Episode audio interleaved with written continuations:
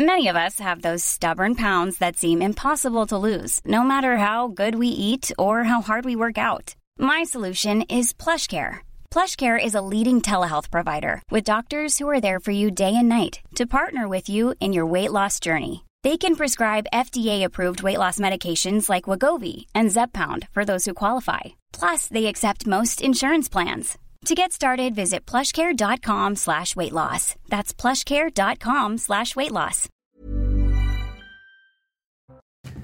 Quasiment 20h sur CNews, top départ de face à Rioufol avec Yvan, bien sûr. Bonsoir Yvan. Bonsoir. Ravi de vous retrouver. Véronique Jacquier est également là. On fait le point sur l'info et on commence l'émission juste après.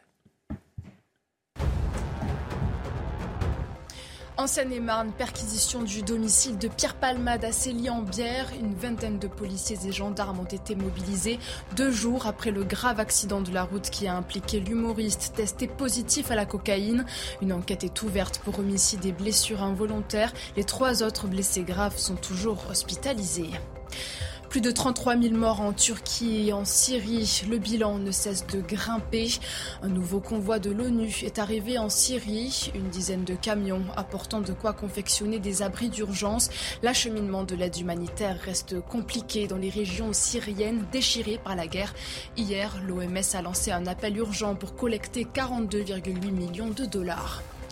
En Allemagne, échec cuisant pour le SPD. Les Berlinois étaient appelés aux urnes pour élire les députés de la capitale au Bundestag et les membres du Parlement local.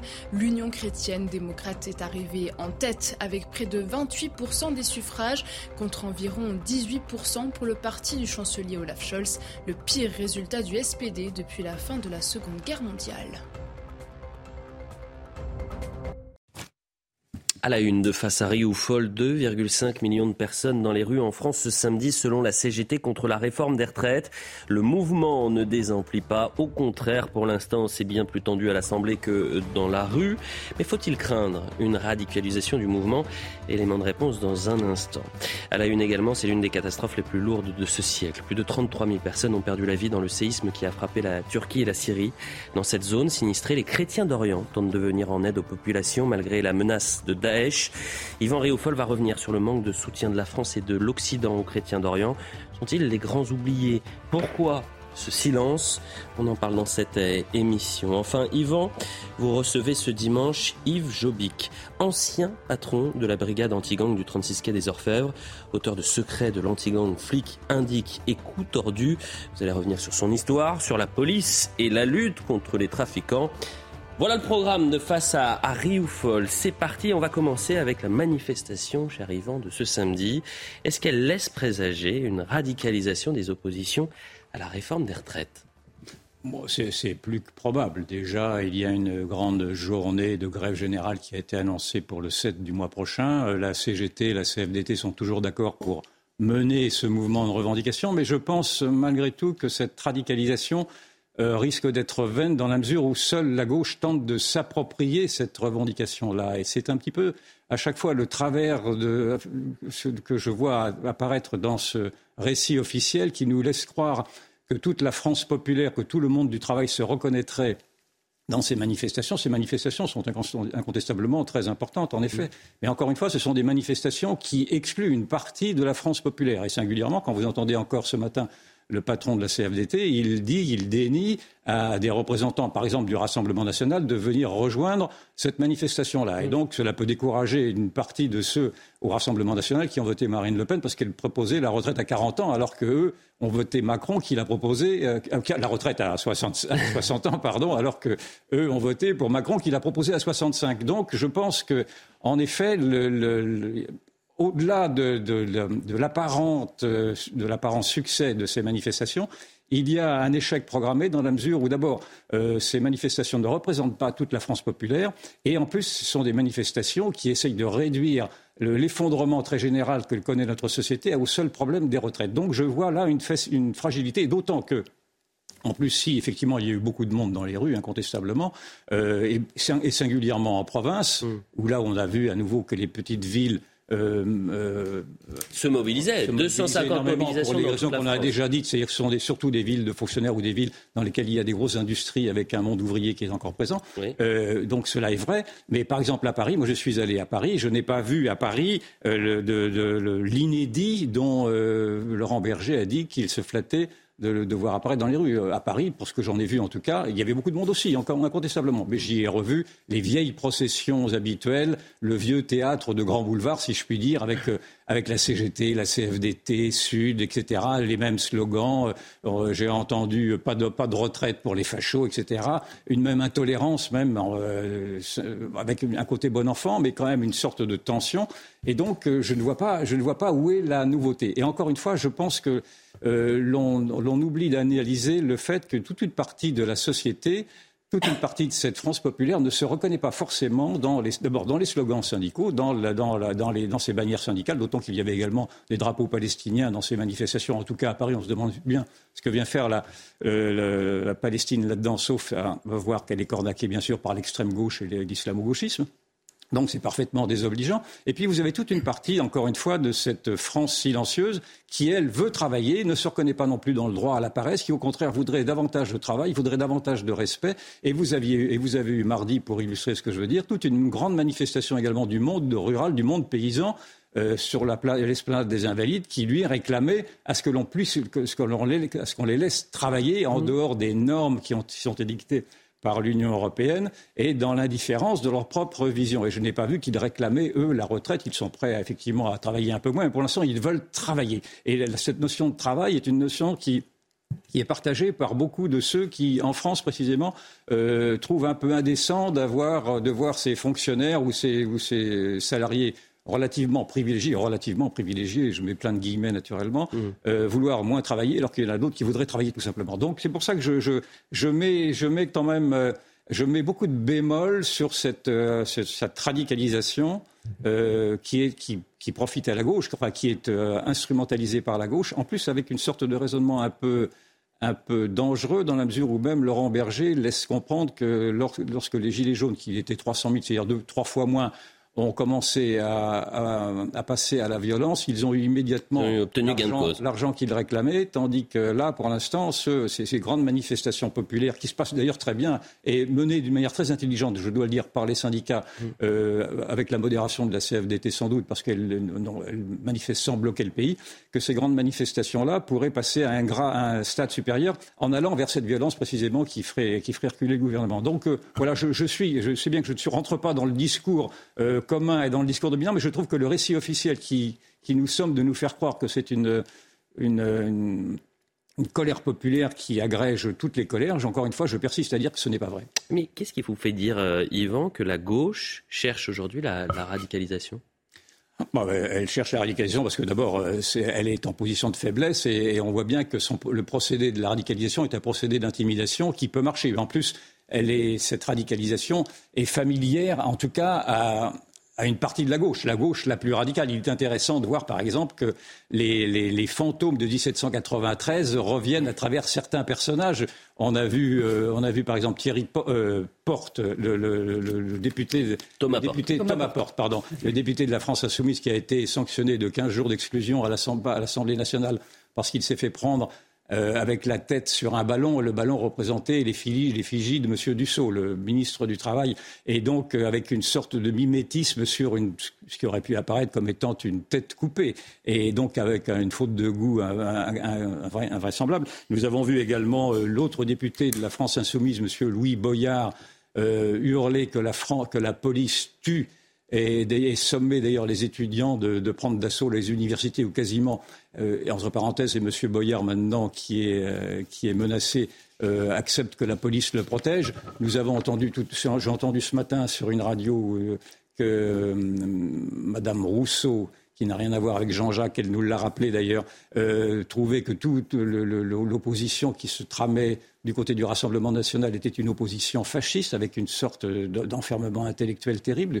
On a vu également l'effigie euh, pendue de Madame la première, le Premier ministre dans une manifestation de la CGT à Marseille. Donc on voit qu'il y a toute cette résurgence de la terreur de 93 qui ne, qui ne fait, qui n'effraie pas du tout euh, cette extrême gauche-là. Mais, mais, en même temps, cette, cette intolérance gagne une gauche qui est une gauche euh, qui pourrait être plus modérée. Et j'en ai deux exemples très rapides. Je ne voudrais pas prendre, monopoliser trop la parole et laisser euh, la parole également euh, à Véronique, bien sûr. Mais vous avez eu deux. Le, Monde a fait paraître presque d'une manière successive deux articles qui s'en prennent, mais très violemment l'un à Philippe de Villiers et l'autre euh, à notre chaîne à travers son propre propriétaire Vincent Bolloré. Alors je vous, je vous lis la, première, le premier papier a été signé par encore deux députés de la France insoumise, Alexis Corbière et Mathias Tavel, qui ne supportent pas le succès euh, tout à fait spectaculaire rencontré par euh, le, livre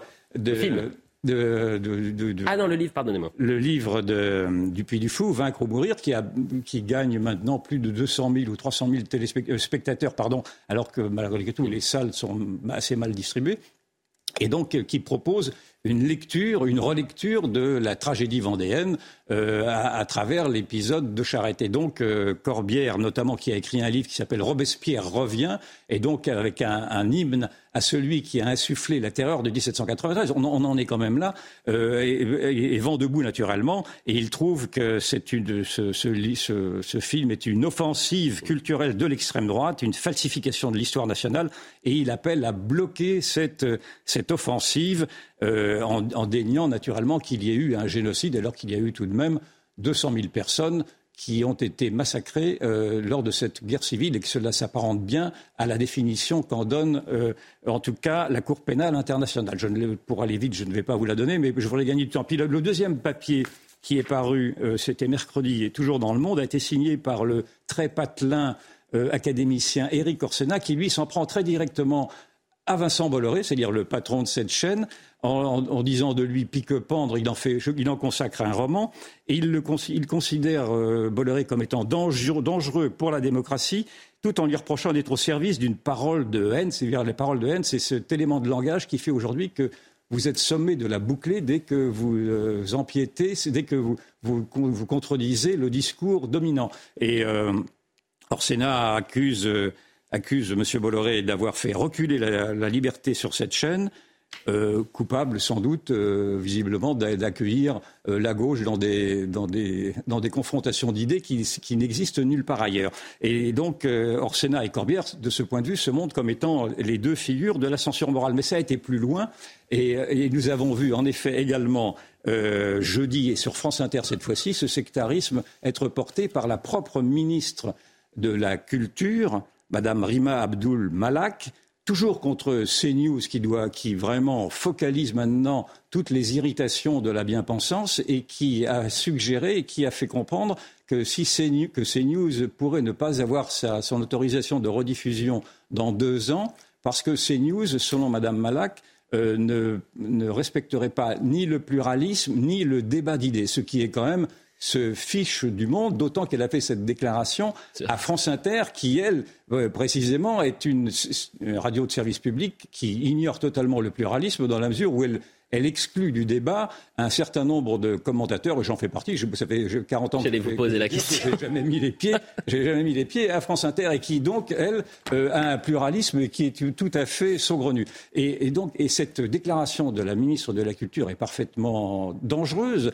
d'abord parce que la ministre de la Culture n'a pas a, une obligation de neutralité vis-à-vis de la communication, elle n'a pas non plus à faire pression sur euh, l'instance de régulation qui, qui, doit, qui, distribue les fréquences. Or là, elle fait comprendre que ce qui a succédé au CSA est instrumentalisé par le pouvoir politique et, que d'ailleurs que cette, instance-là, dans le fond, est un instrument, un instrument de domination idéologique du, du politique. Et donc, euh, et je n'ai vu personne protester contre cette grave mise en cause d'une liberté d'expression et une grave mise en cause d'un pluralisme qui, au contraire, est exemplaire dans cette chaîne CNews. Je ne dis pas cela parce que j'y suis accueilli. Enfin, en même temps, je, remercie bien que l'on m'y accueille parce que c'est bien, il y a bien que là que je pourrais être accueilli.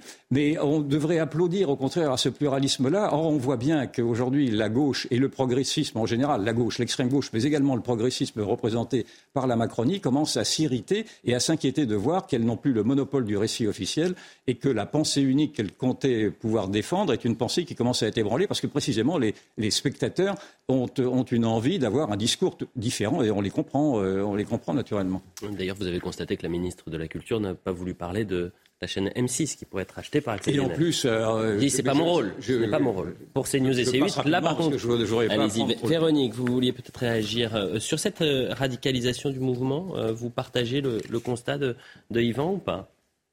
Alors oui et non, c'est-à-dire que incontestablement les quatre journées de mobilisation sont un succès, celle d'hier bien entendu. il y a quelque chose à souligner, c'est effectivement que le mouvement est assez vivace dans les petites villes, dans les villes moyennes, dans les sous-préfectures. Et d'ailleurs, les, têtes d'affiche des syndicats ne s'y trompent pas, puisque la prochaine journée de manifestation, c'est le 16 février. Et l'épicentre de la mobilisation nationale, ça va être à Albi. C'est quand même tout un symbole. Albi dans le Tarn, pour dire, ben voilà, on continue le mouvement et effectivement, on parle de maintenant bloquer le pays. Bon, moi, je n'y crois pas. Euh, je rejoins évidemment euh, Yvan sur le fait que c'est une gauche, et ce sont les, fonctionnaires qui manifestent. Il y a une France qui reste très, très silencieuse. Pourquoi? Parce qu'il y a quand même un, grand paradoxe à travers cette mobilisation.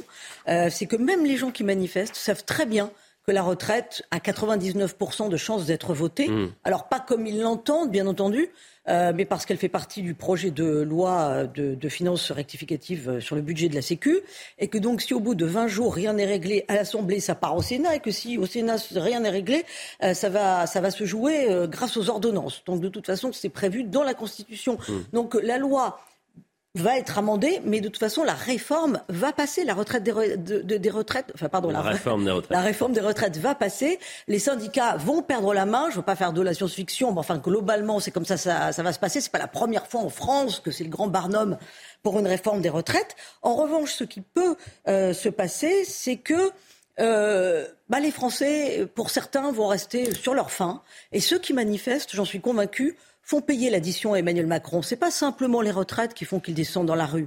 C'est le déclassement, c'est la pauvreté, c'est la précarisation de la classe moyenne. Hmm. Et même si ça passe donc par ordonnance, même si les syndicats parlent la main parce qu'ils ne représentent pas grand monde en France, effectivement, il y aura quand même des Français qui vont dire bah moi je, veux le grand soir et on voit cette forme de contamination dans la violence, dans la mentalité des Français. Hmm. on voit on le voit dans l'hémicycle avec la France insoumise qui ne rêve que de ça d'une vraie bordélisation. Ensuite, le gouvernement s'est fait piéger. D'abord, d'une part, parce qu'il a déjà quasiment tout négocié. La deuxième chose, c'est qu'il n'arrête pas de faire des chèques. Euh, chèques carburant, chèques énergie, etc. Donc les Français, on l'entend, les députés l'entendent en circonscription. Vous avez les moyens de payer. On n'est pas obligé de payer, de, de, travailler plus. Donc voilà, tout ça fait que les Français vont rester sur une grande insatisfaction, qu'ils se mobilisent ou non.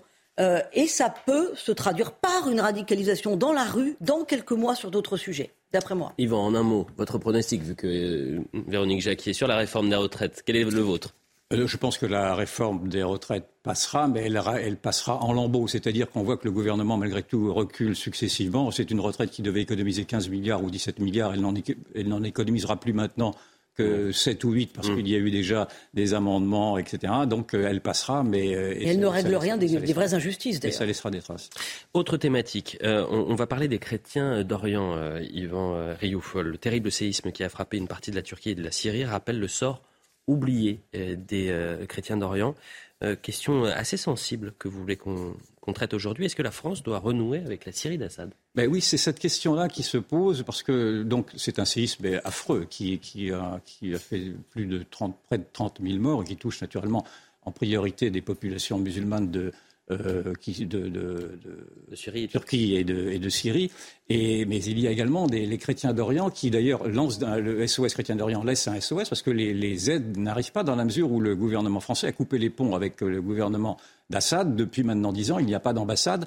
Et euh, Assad de, reste maintenant le seul protecteur, hélas, de, cette communauté des, chrétiens d'Orient, qui est une communauté historique, puisque c'est dans ces pays et dans ces pays-là que le, les, chrétiens euh, sont, apparus et se sont enracinés. Je rappelle qu'en Terre Sainte, il ne reste plus maintenant que 2% de chrétiens, et donc partout ailleurs, l'éradication des chrétiens est épouvantable. Et donc, il ne, euh, naturel. Euh, et en plus, et la, France, depuis François Ier, a un devoir de protection et de parrainage. De, ces chrétiens d'Orient-là. Donc, il faudrait en effet se poser cette question très gênante, mais il faut se la poser de savoir s'il ne serait pas temps, malgré tout, de reprendre contact, en tout cas, des contacts diplomatiques avec le régime d'Assad afin, de, venir en aide à ces chrétiens d'Orient, d'autant que ces chrétiens d'Orient représentent malgré tout ce que nous sommes, cette part occidentale qui reste dans le monde oriental, et que s'il y a un paradoxe à vouloir venir en aide euh, aux Ukrainiens sans vouloir venir en aide à ceux qui nous ressemblent également, même si ce sont eux des Arabes, on ne voit pas pourquoi, parce qu'ils seraient Arabes, ils n'auraient pas non plus le droit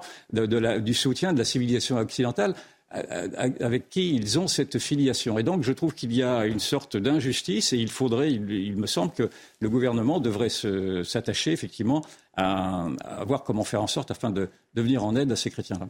Véronique. Euh, un symbole, Antioche, la ville euh, de Turquie euh, qui est le berceau du christianisme, a été complètement rasé de la carte. Donc c'est dire que même symboliquement, euh, les chrétiens d'Orient euh, sont en miettes. Bien entendu, il faut que la France euh, se bouge. alors, est-ce qu'elle peut faire quelque chose toute seule? Ça paraît compliqué, mais c'est évident qu'il faut que le monde occidental et que le monde chrétien se bouge pour les chrétiens d'Orient. Euh, les pays du Golfe sont capables d'aider les sunnites. Hein, ils font des investissements. Euh, L'Iran aide les chiites hein, de par le monde. C'est pas, c'est pas, c'est pas un mystère. il y a cette espèce de d'idée que euh, seule la générosité suffit. Mais n'oublions pas les paroles de François Fillon qui disait si nous ne les aidons pas, ce qui leur arrive à eux nous arrivera un jour chez nous. Mmh. Alors, petit point positif quand même en parlant des Arméniens et de l'Arménie, puisqu'on sait quand même que l'Arménie vient martyr. Euh, Emmanuel Macron, là, essaye d'être en première ligne sur le plan diplomatique pour aider les Arméniens. Vous savez qu'il y en a 120 000 qui sont bloqués au Haut-Karabakh et il essaye de faire quelque chose. Mais bien entendu, bien entendu, il faut se réveiller pour aider les chrétiens d'Orient. Sinon, leur sort sera notre sort. Oui, tout à fait d'accord. Il faut effectivement qu'en Arménie également, la France se dépêche de venir en aide aux Arméniens qui sont également des chrétiens. Et je pense qu'il faut aussi quand même faire preuve d'intelligence sur cette drôle de paix euh, comme il y avait eu une drôle de guerre en 39, il y a une drôle de paix aujourd'hui qui s'installe en Europe avec cette guerre en Ukraine qui n'a pas été débattue. Et l'on voit qu'encore cette semaine, l'Union européenne est en train de monter d'un grade pour essayer dans, un affrontement de civilisation qui est un affrontement qui, ne profitera à personne. Et encore une fois, je renouvelle ici l'appel à, plus de sagesse et à une solution diplomatique. Mais euh, qui l'entend pour l'instant? Pas grand monde. La publicité, on revient dans un instant puisque vous recevez Yves Jobic, euh, qui est grand flic, ancien patron de la célèbre brigade anti-gang du 36 quai des, des Orfèvres. Vous avez plein de choses à lui dire, cher Yvan, et on se retrouve dans un instant. Quasiment 20h30 sur CNews, la deuxième partie de Face à Harry Foll. D'abord, le point sur l'information avec Isabelle Puboulot. La France sera-t-elle à l'arrêt le 7 mars prochain? C'est du moins la stratégie envisagée par l'intersyndicale qui appelle à une cinquième journée d'action le 16 février. Si la majorité présidentielle campe sur ses positions sur la réforme des retraites, la CGT évoque des grèves reconductibles. La CFDT parle d'opération ville morte. La mobilisation d'hier a réuni au moins 963 000 manifestants. Manifestation massive à Madrid. Selon la préfecture, près de 250 000 personnes ont défilé dans la capitale espagnole pour défendre le système de santé publique dans la région. Ce dernier étant miné depuis des mois par le manque d'effectifs et de moyens. Cette mobilisation est la troisième de grande ampleur organisée depuis trois mois dans la ville. Et puis encore un peu de patience. Coup d'envoi du Super Bowl à minuit 30. La finale du championnat opposera les Chiefs de Kansas City aux Eagles de Philadelphie. Rencontre marquée par le retour très attendu de la chanteuse Rihanna. La star performera pour le traditionnel show de la mi-temps après 7 ans d'absence sur la scène musicale. Elle sera précédée par le français DJ Snake. La deuxième partie de Face à Rio Foll, toujours avec Yvan bien sûr, avec Véronique Jacquier. Et vous recevez euh, aujourd'hui euh, Yvan, euh, Yves Jobic, pardonnez-moi. Bonjour Yves Jobic, c'est un plaisir de vous retrouver. Pourquoi vous invitez Yves Jobic Parce que c'est un grand flic, comme on dit. Yves Jobic, pour ceux qui sont un peu plus vieux, a été dans, dans les, a fait la, chronique des médias pendant des années, dans les années 90 à peu près. D'autant plus d'ailleurs que vous aviez été à l'époque, vous êtes donc vous étiez le patron de la de l'anti-gang, le 36 cas des Orfèvres, le célèbre 36 cas des Orfèvres, et vous avez fait de la prison pendant 17 jours, je crois. Hein, oui, c'est ça. Euh, euh, faussement accusé de proxénétisme et de corruption par un juge d'instruction, M. Hayat, euh, qui était proche du syndicat de la magistrature, avec un procès alimenté par la presse, et notamment on y retrouvait également Edoui Plenel, euh, etc., avec une opération de déstabilisation dont vous, dont, vous avez été blanchi. Et pour toutes ces raisons et surtout pour votre expertise sur l'état de la police aujourd'hui, je suis très heureux de vous inviter et soyez le bienvenu. Et vous avez écrit un livre euh, très intéressant qui se lit comme un véritable roman policier, véritablement policier avec tous les guillemets, parce que c'est vraiment là, vous y décrivez la pègre. Et j'aurais voulu savoir quel était le message, le fond, que vous vouliez euh, soutenir à travers ce livre, déjà, pour que l'on comprenne votre état d'esprit. Alors, j'ai écrit ce livre puisque je suis à la retraite depuis peu de temps, donc j'ai le droit de m'exprimer. J'ai voulu euh, dévoiler euh, l'envers du décor de ce que j'ai vu et vécu et faire voyager le lecteur euh, au cœur d'un 36 quai des Orfèvres, donc là où j'ai fait l'essentiel de ma carrière. quai des Orfèvres qui était à l'époque au sommet de sa gloire et de, son efficacité, qui était une véritable machine de guerre contre la voyoucratie. Et donc faire voyager aussi le lecteur au cœur du milieu parisien qui était lui aussi très actif. Donc, euh, je raconte euh, le quotidien des, euh, des, enquêteurs de la police judiciaire parisienne, qui à l'époque étaient des chasseurs, qui étaient soutenus par une direction qui avait une stratégie très dynamique et très offensive contre les délinquants, ce qui a changé à la fin des années 90. Je fais un certain nombre de révélations sur des méthodes, des innovations que nous avions faites euh, nous avons notamment été à la BRI le premier service à écouter un téléphone portable, mais enfin je donne aussi d'autres exemples. Des révélations sur des figures du euh, grand banditisme parisien. Et euh, je fais aussi un bilan de ce que j'ai vécu donc pendant toutes mes années en police judiciaire. Et ce bilan, il est assez simple, il est qu'on ne peut pas faire de bonne police judiciaire sans avoir des yeux et des oreilles dans le milieu, c'est-à-dire sans avoir de bonnes euh, sources, de bons Sans avoir des indices, ce qu'on appelle les indices. Voilà. Et puis, accessoirement, il faut également être très présent sur le terrain, de jour comme de nuit. Et au-delà, donc, donc je raconte dans mon livre bon, des tas d'histoires qui ont un, un intérêt anecdotique. Euh, bon, certaines sont drôles, d'autres sont dramatiques, mais euh, je fais surtout en fin de livre des propositions pour améliorer la situation des services d'investigation français. On va y revenir. Mais donc, c'est parce que vous aviez, vous travailliez avec des indiques que ces indiques ont cherché à vous déstabiliser. Racontez-nous en, quelques mots. Oui, pardon, ce n'est enfin, pas pas les syndics qui m'ont déstabilisé, c'est plutôt le syndicat de la magistrature et le juge d'instruction de Nanterre. Alors racontez, racontez-nous effectivement cette opération de déstabilisation du syndicat de la magistrature, parce que cela reflète aussi, malgré tout, ce que l'on voit encore, encore aujourd'hui, d'une opposition presque structurelle entre la police et la justice. Idéologique. Allez-y. Donc, euh, mon affaire donc m'a valu un surnom euh, qui donc euh, c'est un point commun que nous avons un, petit peu tous les deux au niveau du surnom ou tout au moins du prénom donc qui est celui de d'Edmond Dantès. Parce que donc j'ai été victime bon d'un scandale judiciaire. J'ai vécu un, un, calvaire pendant et un cauchemar pendant un an et demi L'affaire avait démarré parce que j'étais intervenu avec mon bras droit auprès d'un juge d'instruction de Nanterre, qui était le juge Ayat, que nous ne connaissions pas, pour euh, décrocher, enfin intervenir en faveur d'un informateur qui avait été interpellé avec une petite quantité de cannabis, euh, quelques dizaines de grammes, ce qui était rien. Donc non seulement ce magistrat euh, a mal perçu notre démarche, n'a rien fait pour notre informateur, et au contraire a nourri une suspicion euh, au sujet de notre intégrité, la mienne et celle de mon service. Et une machine infernale s'est déclenchée. Euh, donc j'étais victime d'une machination euh, orchestrée par des voyous que nous avions arrêtés. J'ai été victime d'une erreur judiciaire de la part de ce juge d'instruction, donc le juge Ayat, qui m'a inculpé et incarcéré pendant donc 17 jours de prison quand j'avais 29 ans, mais il m'a incarcéré sans aucune raison valable. Ce qu'il faut préciser, c'est qu'il était le mari euh, de l'épouse euh, de la présidente. Euh, il était son épouse était la présidente du syndicat de la magistrature, qui était Adeline Nazan, et il a fait une instruction uniquement à charge, jamais à charge et à décharge. Et comme si cela n'était pas suffisant, il a voulu m'impliquer dans un assassinat politique qui avait eu lieu à Paris. Et quand, quand vous racontez ça, c'est absolument aberrant. Mais l'assassinat de Maître Ali Messili, un opposant algérien. Et le plus, le plus scandaleux, c'est que ce juge d'instruction a été promu. C'est bien cela. Alors voilà. Donc non seulement, enfin, euh, je, juste, je, je dis deux mots de, des accusations portées contre moi, puisque j'ai été accusé par trois prostituées algériennes et marocaines, dont nous avions arrêté les souteneurs qui ont prétendu m'avoir remis l'équivalent de 300 000 euros. ce qui était évidemment totalement fantaisie. C'était des prostituées de, la rue de Budapest qui représentaient les bas-fonds de la prostitution parisienne, hein, à côté de la gare Saint-Lazare.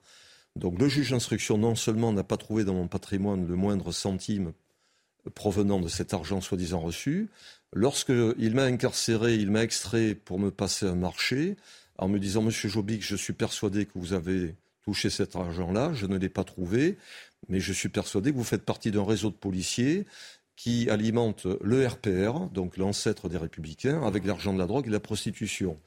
Si vous le reconnaissez, je vous remets en liberté. Bon, donc je n'ai pas accepté ce marché parce qu'il était totalement surréaliste. Et la dernière hypothèse du magistrat pour expliquer qu'il n'avait pas trouvé trace de l'argent, c'était que cet argent était parti en Algérie. Et là, bien évidemment, il ne pouvait pas poursuivre ses recherches. Donc j'ai été en bout de course euh, renvoyé devant le tribunal par lui, j'ai été blanchi. Euh, relaxé. J'ai été dédommagé par la Cour de cassation. Euh, à l'époque, j'ai reçu la plus grosse indemnité au prorata du nombre de jours de prison que j'avais si si on vous comprend bien, cette guerre entre la justice et la police serait alimentée simplement par le syndicat de la magistrature. C'est lui qui, encore aujourd'hui, est, euh, est, un petit peu le révélateur de, de toutes ces tensions. Alors, à l'époque, on est donc à la fin des années 80. Euh, nous avons découvert, parce que nous ne, je vous avoue que nous, nous étions pris par le quotidien de nos arrestations, nous avions de très bonnes relations avec les magistrats parisiens.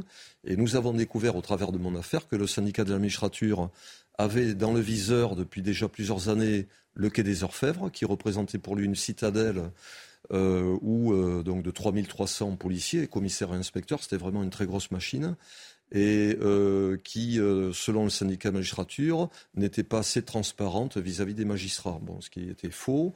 Et d'autre part, le syndicat de la magistrature ne euh, supportait pas que des policiers et des sources humaines, des informateurs, partant du principe qu'on ne peut pas négocier avec des voyous ou donc avoir des informations auprès de, de délinquants.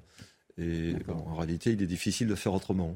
Dans votre présentation euh, initiale, vous avez suggéré que la police aujourd'hui était moins bien armée, euh, enfin, en tout cas euh, techniquement, déontologiquement, pour faire face au grand banditisme. Est-ce que la police actuelle a le droit encore de faire appel à des indices On se rappelle du film Bac Nord qui remettait en scène effectivement la nécessité pour la police, mais avec des dérapages, de travailler avec des voyous. Il y a ce lien entre flics et voyous qui apparaît également assez souvent.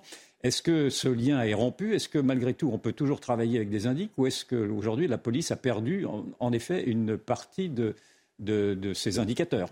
Alors, dans l'épilogue de mon livre, je cite Frédéric Vaux, euh, qui est l'actuel directeur de la police nationale, euh, qui en 2015, il était à l'époque le numéro 2 de la direction centrale de la police judiciaire, avait déclaré à Libération que euh, le recrutement d'un informateur euh, représentait souvent le début d'ennui. Euh, ce qui veut dire que malheureusement, depuis la fin des années 90, le recours aux sources humaines est devenu de plus en plus difficile, aussi bien au sein de l'institution policière, qui ne voit pas forcément ça d'un très bon œil, alors que moi je considère qu'il faut, pour que la police soit efficace, la police judiciaire, il faut revoir le logiciel de la police judiciaire, pour donner la priorité au renseignement, humain. De son côté, euh, au niveau de la magistrature, l'opposition aussi au recours aux sources humaines s'est développée. Le syndicat de la magistrature était vent debout, mais euh, malheureusement, une autre partie des magistrats considère que c'est assez sulfureux, euh, que ça n'est pas politiquement ou judiciairement correct d'avoir des contacts avec des, avec des délinquants, puisque par définition, les meilleures sources humaines font euh, partie euh, du milieu. Voilà. Donc, il est de plus en plus difficile. Que la, police est désarmée face à la nouvelle grande criminalité. C'est bien ça. Elle est, euh, elle est, elle est en partie désarmée, effectivement. Oui. on a créé en 2004 le, projet, statut. le projet de réforme de la police judiciaire, qui viserait d'ailleurs à supprimer, dans le fond, la police judiciaire, viserait à aggraver cette situation. Alors, si je vous Alors, Tout à fait. Le... Il y a eu en fait deux étapes de ce que j'appelle la démolition de la police judiciaire en France, qui était une institution qui était une vitrine, qui était jalousés d'ailleurs par les pays étrangers, bon, dans des pays européens ou dans d'autres continents, qui considéraient que la police judiciaire française était, était excellente, aussi bien à Paris au sein de la préfecture de police qu'au plan national. Et à la fin des années 90, donc il y a un peu plus de 20 ans, sous Jospin, on a cassé le quai des Orfèvres, c'est-à-dire qu'on lui a enlevé le tiers de ses effectifs au 36 pour le basculer à la police en tenue pour créer une nouvelle direction, la police urbaine de proximité, ce qui n'a pas été une réussite.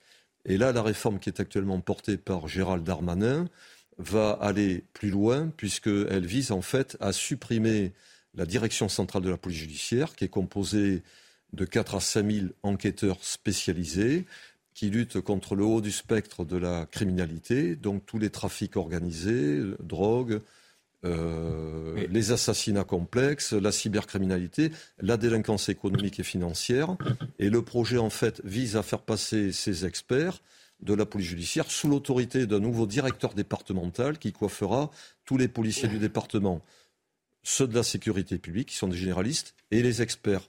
Les experts venant en renfort des enquêtes portant sur la petite et moyenne délinquance, c'est-à-dire qu'on va délaisser totalement le champ de la grande criminalité, un peu comme si, euh, un, peu comme si en médecine, euh, face à euh, donc des, un manque de médecins généralistes sur le territoire, on disait ben, on va prendre des spécialistes, cancérologues, ah cardiologues, tous les spécialistes, ophtalmo, pour euh, venir renforcer les cabinets des généralistes. Donc, ce qui, ce qui serait totalement euh, une erreur. Véronique Jacquier. Et le constat que vous faites a une incidence sur le trafic de drogue. Est-ce que la France est plus qu'avant encore justement la proie du, trafic de drogue? Je complète euh, cette question. Aujourd'hui, on voit qu'il apparaît des cartels de drogue très importants aux Pays-Bas, en Belgique notamment, peut-être même en France. Est-ce que la police va pouvoir résoudre euh, s'opposer à, cette, à cette gangrène. Alors, On a vu ce qui se passait au Havre aussi. Voilà. Au, Havre, le Havre étant la principale porte d'entrée en France euh, de la cocaïne. Hein. donc il y a plus de 300 tonnes de cocaïne qui rentrent en France tous les ans. Et on estime que euh, tant les douanes que la police découvrent entre 10 et 15 de ces 315 tonnes. Donc, ce qui veut dire qu'il en passe énormément mais euh, et, ceci aussi alors qu'aujourd'hui on a quand même des services de police judiciaire qui sont très actifs, très compétents. En Belgique et aux Pays-Bas, ils ont malheureusement depuis des années baissé la garde face euh, aux trafiquants, puisqu'ils n'ont pas de police judiciaire, ils n'avaient pas de service de police judiciaire vraiment euh, prêt et capable de lutter contre les trafiquants. Donc le risque, c'est qu'avec la réforme qui est dans les tuyaux, que porte Gérald Darmanin, d'une part, le ministère de l'Intérieur va tirer une balle dans le pied de la police nationale et va offrir un cadeau inespéré à tous les groupes criminels qui opèrent sur le territoire. Donc, ce qui veut dire que la criminalité organisée en France, n'ayant plus en face d'elle des experts de la police judiciaire, aura un boulevard ou une autoroute et euh, donc pourra euh, se livrer à ses la lecture de, ces réformateurs à travers cette réforme? Ils veulent une réforme simplement bureaucratique? Ils veulent quoi? Une centralisation excessive? Quelle, est l'explication? Parce que j'imagine qu'ils voient ce que vous voyez également. Alors, je ne suis pas sûr qu'ils voient vraiment, qu'ils mesurent vraiment la gravité des conséquences que, cela va entraîner. Ah oui. Euh, je crois qu'il y a en fait à l'origine, puisque cette réforme au départ a été portée par M. Castaner, Gérald Darmanin a pris le train en marche sur cette réforme-là et veut la mettre en application. L'idée est d'avoir euh, donc tous les policiers d'un département chapeautés par le préfet qui fourniront, je pense, de meilleures statistiques en matière d'interpellation, de contrôle sur des délinquants, sur la délinquance du quotidien. Faire du chiffre sur la petite délinquance. Voilà, donc les deals de rue, les rodéos urbains, les violences intrafamiliales. Euh, qui, euh, effectivement, sur lesquels les résultats, les cambriolages, vous avez vu qu'en 2022, d'après les statistiques fournies, les cambriolages ont augmenté de 11%, euh, les homicides ont augmenté de 8%. Bon, les chiffres de la délinquance ne sont pas bons actuellement.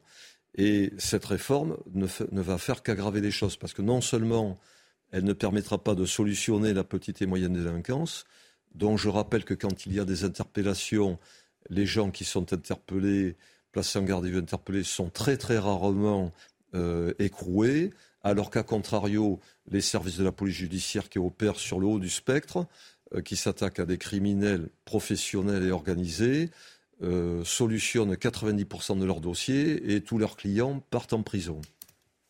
Il nous reste une minute et demie. Euh, en une minute et demie, est-ce que vous pouvez nous faire le profil du grand banditisme tel que vous nous l'avez connu? Est-ce qu'il est devenu Est-ce que c'est le même? Est-ce qu'il y a les mêmes règles? Est-ce qu'il y a la même éthique, entre, entre guillemets? Ou est-ce que tout ceci a disparu? Alors je crois qu'il y a actuellement il, y a, il, y a, deux équipes euh, sur le terrain au niveau du banditisme. Il y a d'une part toujours euh, des gens issus donc des vieux voyous, donc issus un petit peu de l'aristocratie du banditisme, qui avaient fait leur classe en gravissant progressivement les échelons. Donc il en reste, euh, il en reste plusieurs. D'ailleurs, deux d'entre eux ont été arrêtés il y a quelques jours après avoir attaqué un fourgon blindé en Allemagne. Donc euh, eux-mêmes étant connus pour des attaques de fourgons blindés en France. Donc ces criminels de haut niveau existent toujours et ils cohabitent avec pour faire court, ce que j'appelle moi la génération Kalachnikov, c'est-à-dire des voyous essentiellement issus de banlieues qui se s'y livrent essentiellement à du trafic de stupéfiants, euh, voilà, mais qui n'ont pas la même, euh, le, même, le même raisonnement. Donc on a deux milieux qui cohabitent, et l'important c'est que la police nationale soit en capacité de traiter les deux milieux euh, simultanément. Et, et, pas, et, pas votre milieu est perméable ou imperméable, par exemple, à, à, ce qui pourrait rester d'indique, ou est-ce que vous n'arrivez plus à pénétrer euh, ces, ces, milieux? Alors moi, je considère qu'il faut redonner ces lettres, ces lettres de noblesse euh, au renseignement, c'est-à-dire au traitement des informateurs, ce qui se fait aux États-Unis, en, en Grande-Bretagne et dans d'autres pays. Euh, sinon, bon, le combat est totalement perdu parce que sans yeux et sans oreilles, la police ne peut pas, ne peut pas travailler, ne peut pas arrêter des, des délinquants. Eh bien, écoutez, c'était un plaisir. Merci beaucoup, euh, Yves Jobic. Je rappelle votre euh, ouvrage, Les secrets de l'anti-gang, flic indique et coup tordu. Merci, Véronique. Merci, cher Yvan Réoufol. Euh, on vous retrouve lundi pour la parole au français, Yvan Oui. Quant à vous, cher Véronique, c'est dans quelques instants. Voilà, quelques instants pour Enquête d'Esprit, une belle émission consacrée au handicap, rendre cette dignité aux personnes handicapées, rendre leur dignité, pardon. Les secrets de l'anti-gang, flic indique et coup tordu. Merci encore, Yves Jobic. L'info se poursuit sur CNews.